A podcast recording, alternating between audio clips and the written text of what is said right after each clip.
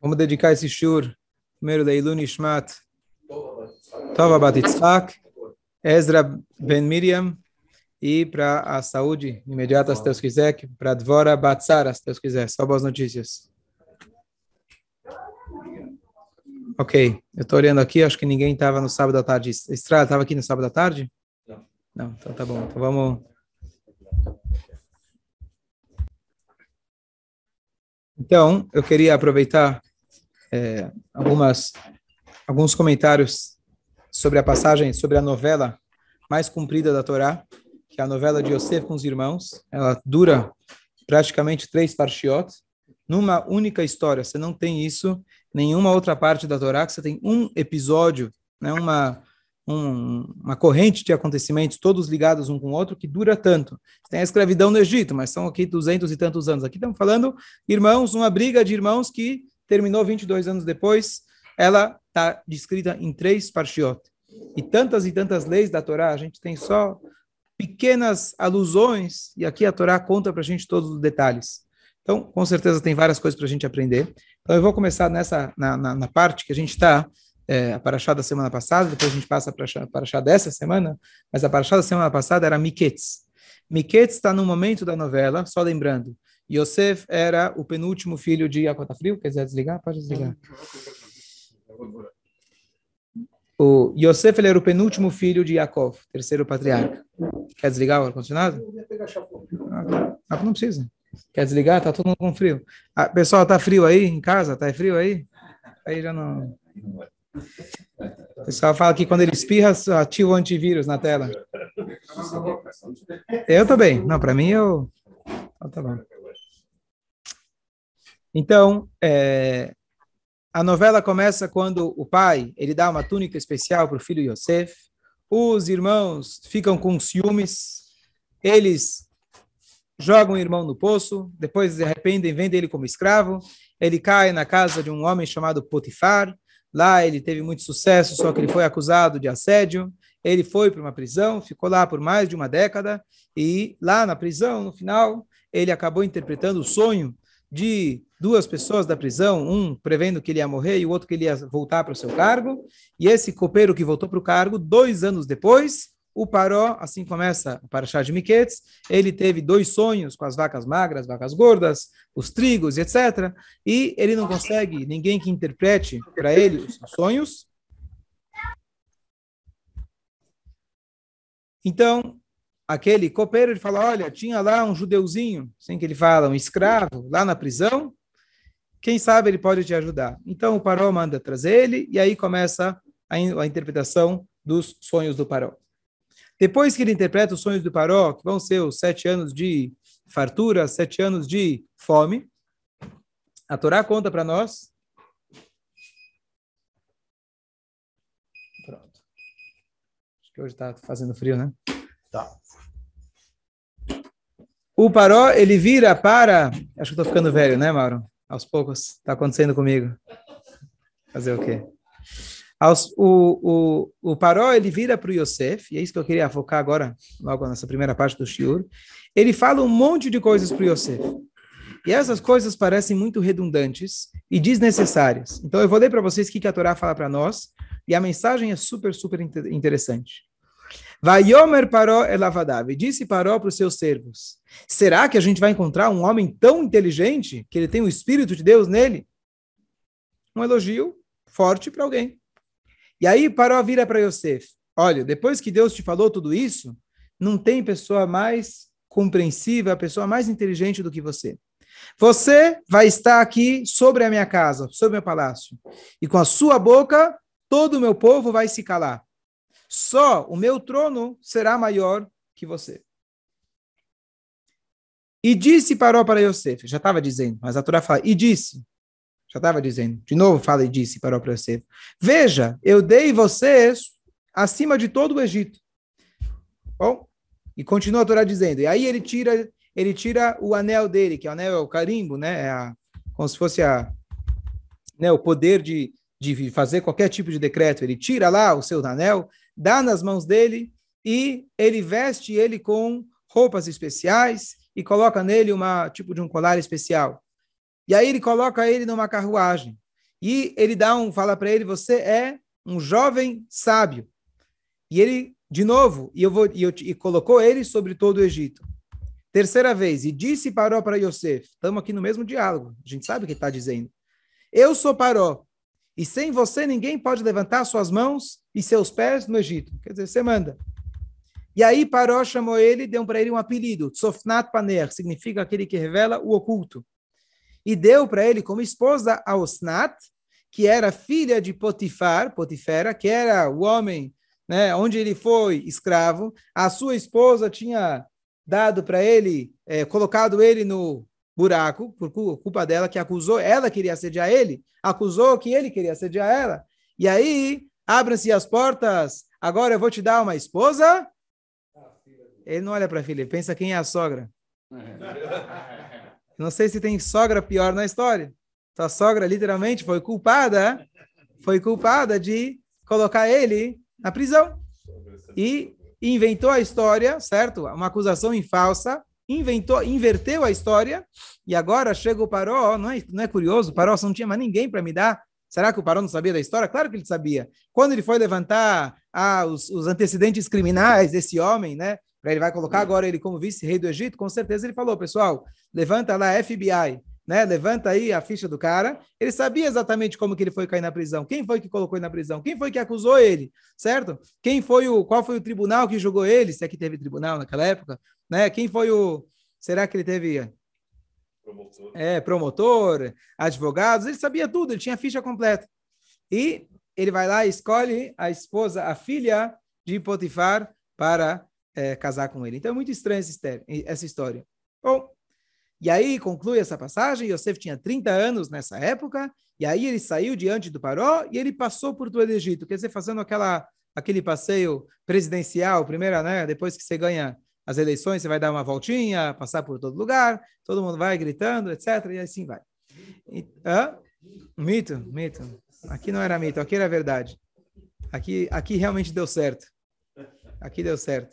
Bom, então, nesse diálogo, é interessante que não se fala muito sobre esse diálogo. A Torá está contando o que aconteceu.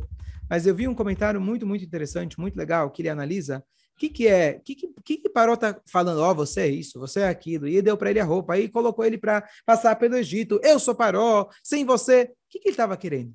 Então, olha que interessante. Quando o Paró mandou chamar o Yosef, o Yosef estava num lugar onde não havia perspectiva de algum dia sair de lá estava num buraco. E de repente, ele viu uma luz.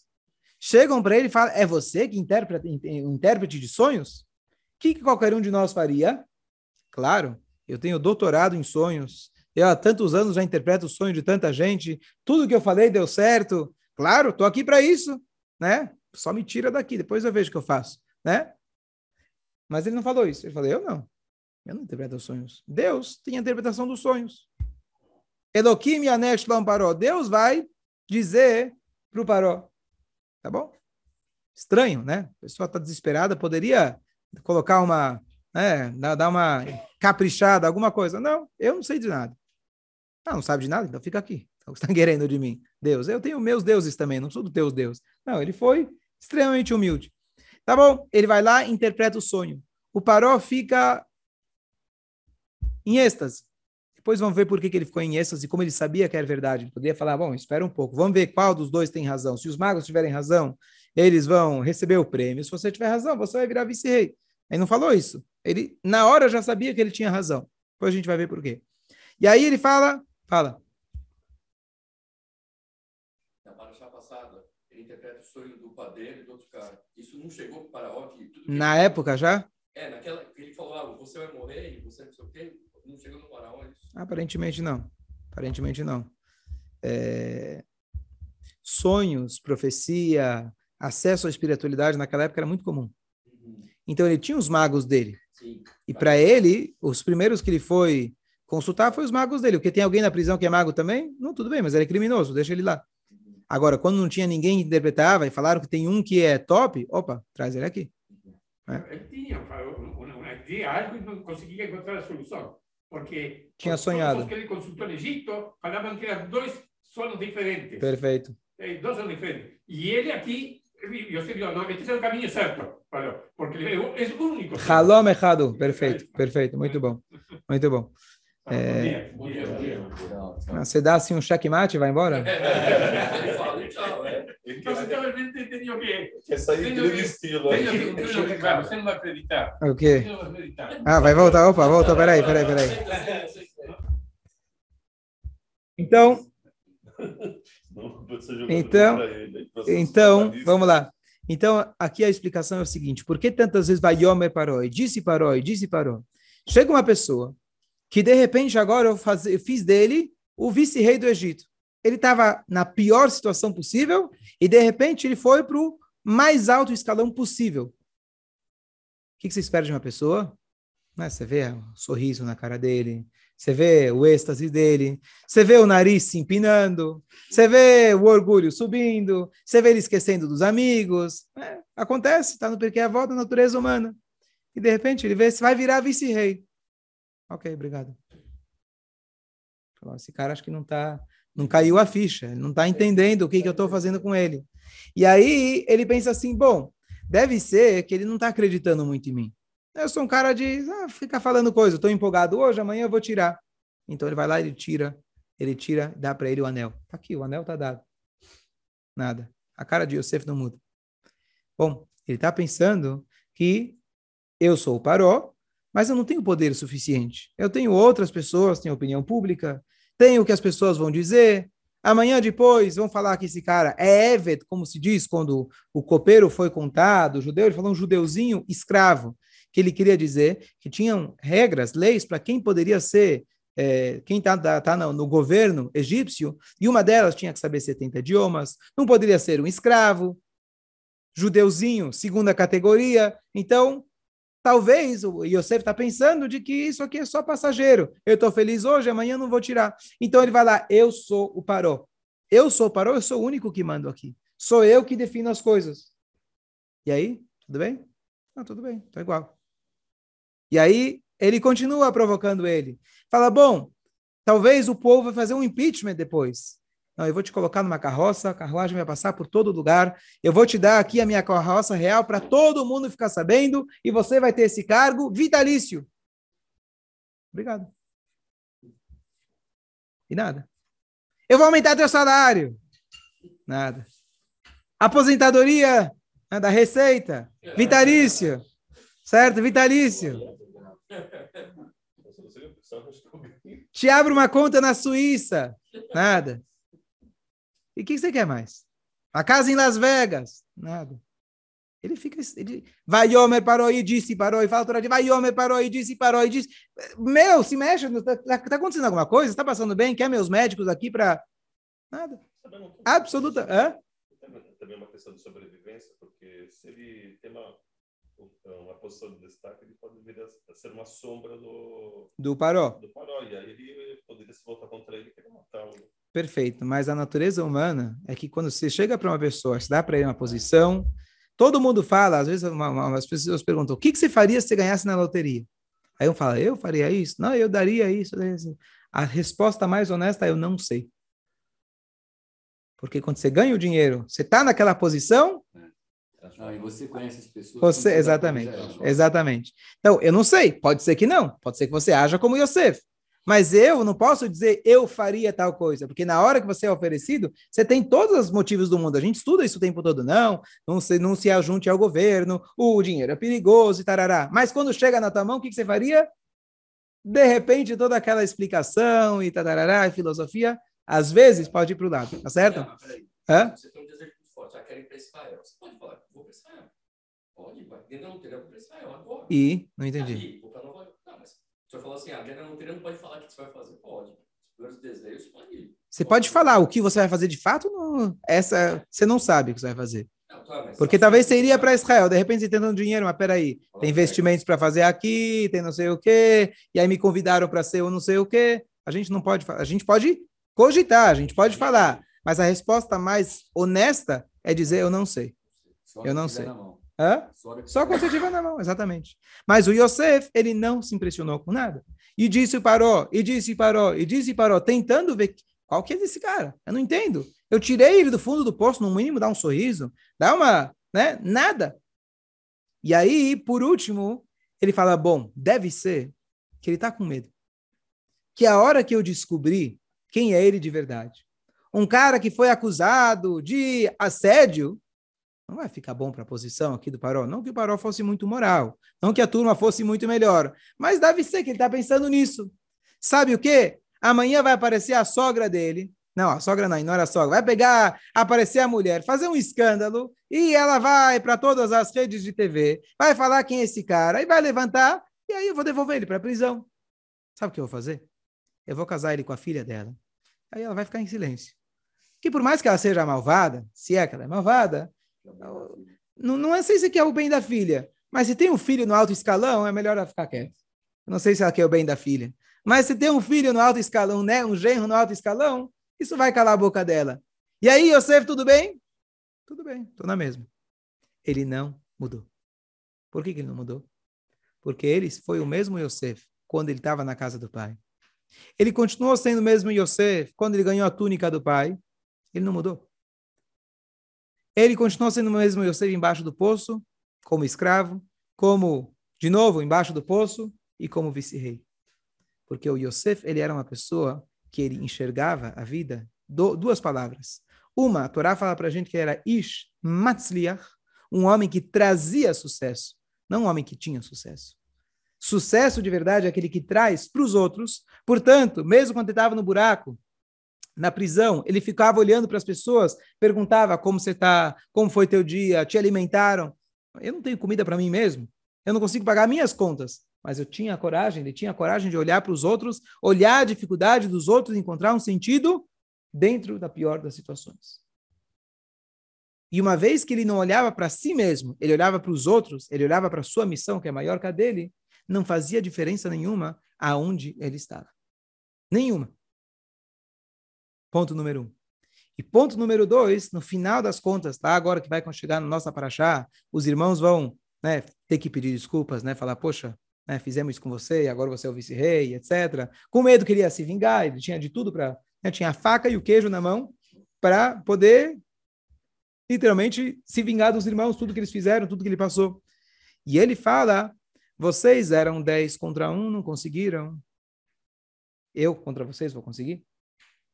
Não, claro, eles eram 10 contra 1, eles eram Zé Ninguém. Eu sou agora o vice-rei.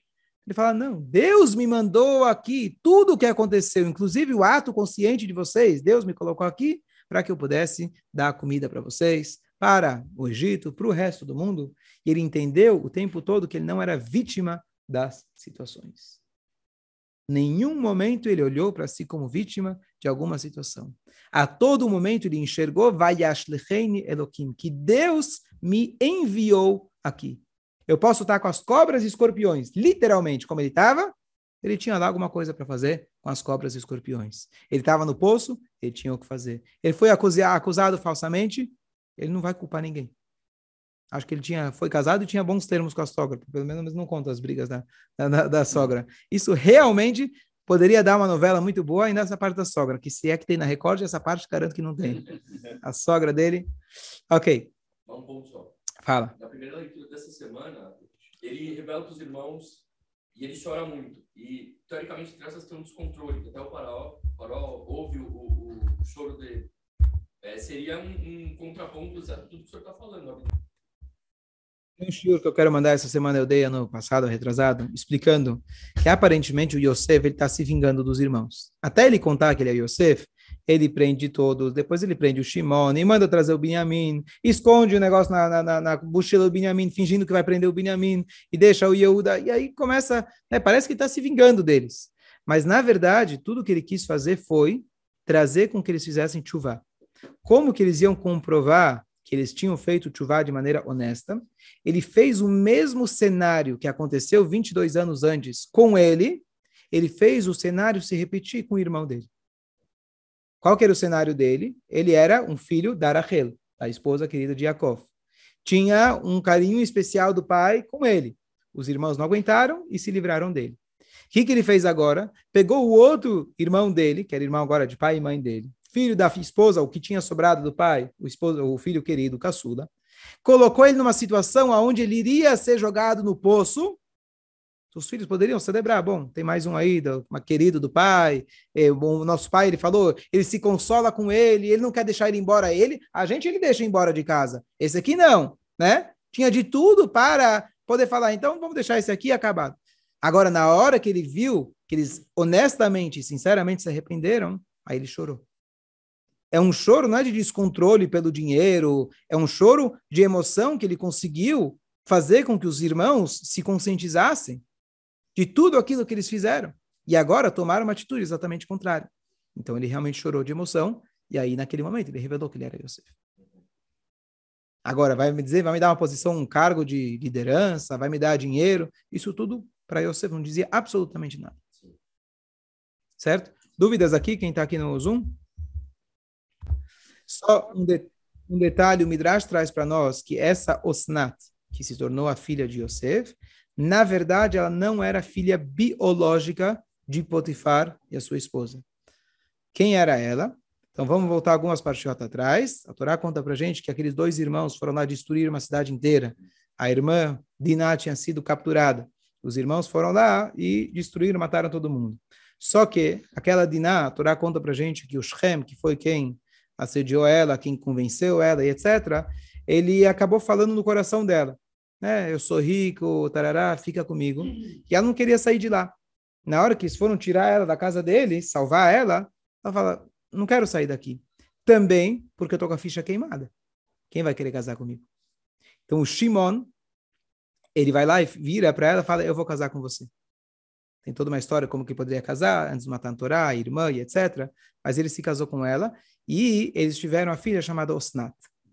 E essa filha foi enviada para o Egito e ela foi com um colar especial, que é da família de Yaakov, que iria proteger ela, e ela foi adotada pela, pelo, pelo Potifar e a sua esposa. Então não eram filhos biológicos, literalmente, de Potifar, e sim adotados de, de Potifar. Então, na, na, no, é, é, é, de fato, então ele estava casando com uma sobrinha, que já era da casa da família de Yaakov. Então, só um detalhe interessante dessa, dessa história.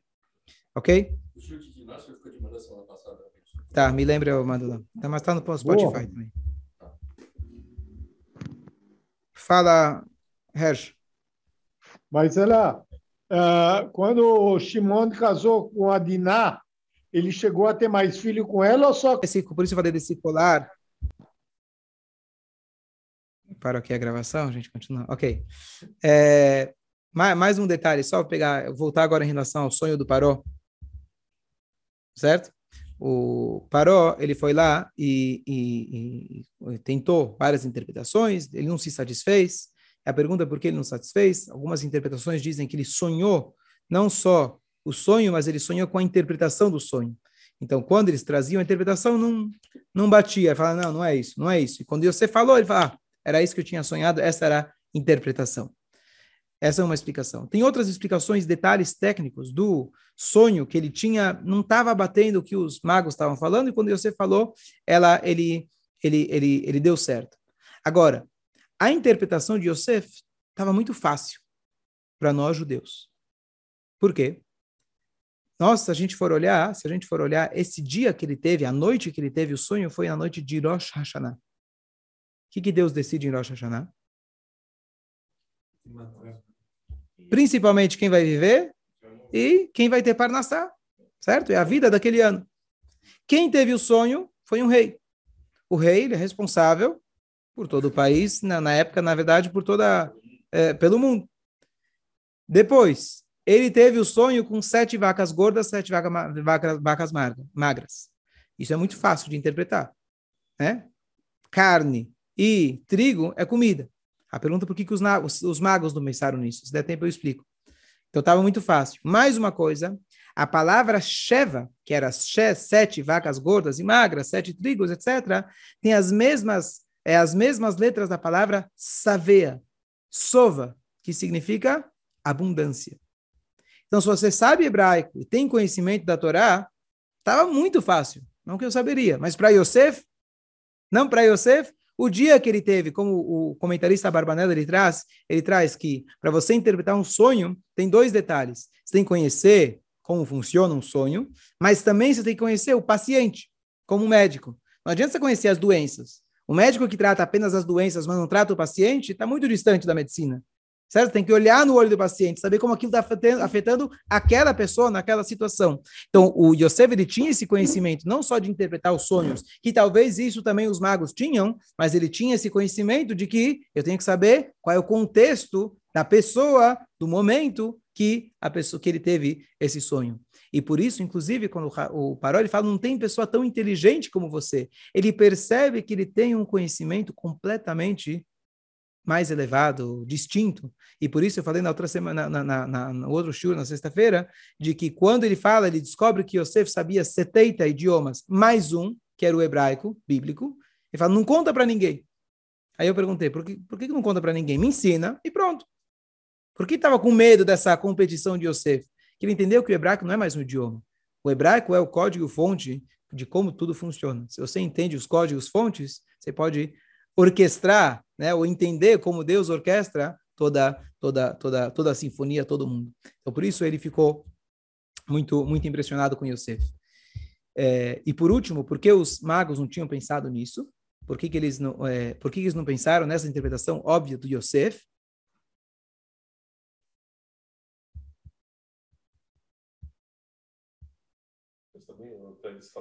Ah, já lembrei.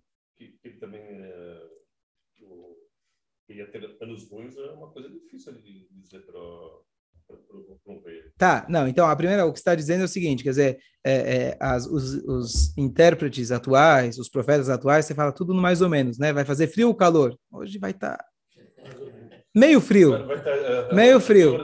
Então, é, então esse tipo de previsão sempre funciona.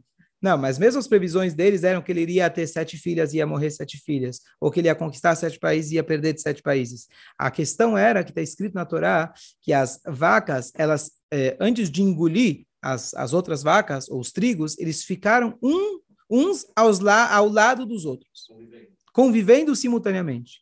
Então a pergunta é: você pode ter simultaneamente sete filhas, várias esposas, e sete filhas morrerem, Deus os livre. Mas você não tem como ter fome e, e abundância simultaneamente. E a sabedoria do. Por isso eles, eles é, rejeitaram essa, essa explicação.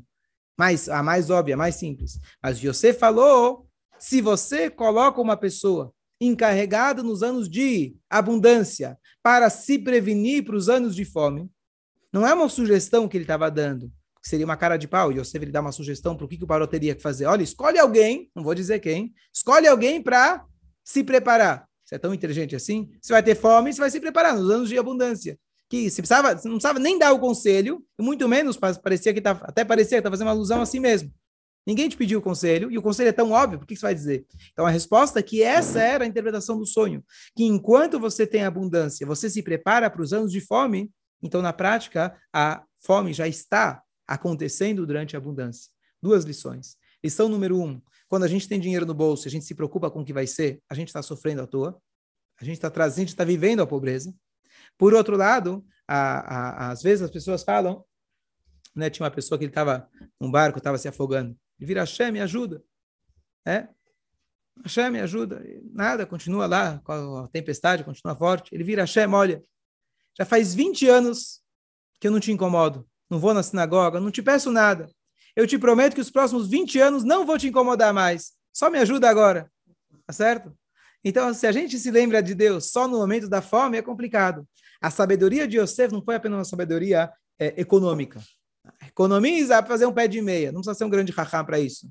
Mas o que ele estava dizendo no sentido mais amplo da vida, de que quando a gente tem abundância, a gente tem que se lembrar também daqueles que têm menos. Se lembrar de momentos difíceis também. Por isso, no ápice da minha alegria, a gente fala, quebra o copo lembrando a destruição do templo. Um judeu, ele nunca tem uma alegria plena sabendo que tem outros que não não tem esse momento de alegria. E quando a gente está no fundo do poço, como a gente falou no início do shiur, a gente também não fica triste, porque a gente sabe que tem o outro lado da moeda. Essa aqui é a ideia que a gente quis transmitir. Você pode estar no fundo do poço, ou você pode estar no auge da alegria. Temos que celebrar a alegria, mas a gente está sempre ligado com Hashem. E aí, concluindo com a frase que foi falada semana passada, o, o Moishe não está aqui hoje, mas se eu sei quem eu sou, não importa aonde eu estou. Bom dia a todos. Bom dia. Obrigado. Hersh me corrigiu, tá certo. A, a Diná era filha de, de não de Shimon com Diná, e sim de Diná que ela engravidou de Shem. E uma vez que ela foi engravidada de um não-judeu, então ela, não sei como a gente explica isso, mas ela foi deportada, ela foi enviada para o Egito. Muito bem, muito bem. Muito... Osnat, desculpa. A, a, a Diná teve um engravidou de Shechem, que era um não-judeu, e a filha que nasceu, que era Osnat, foi enviada para o Egito. Muito boa correção, obrigado. Agora deixa eu te fazer uma,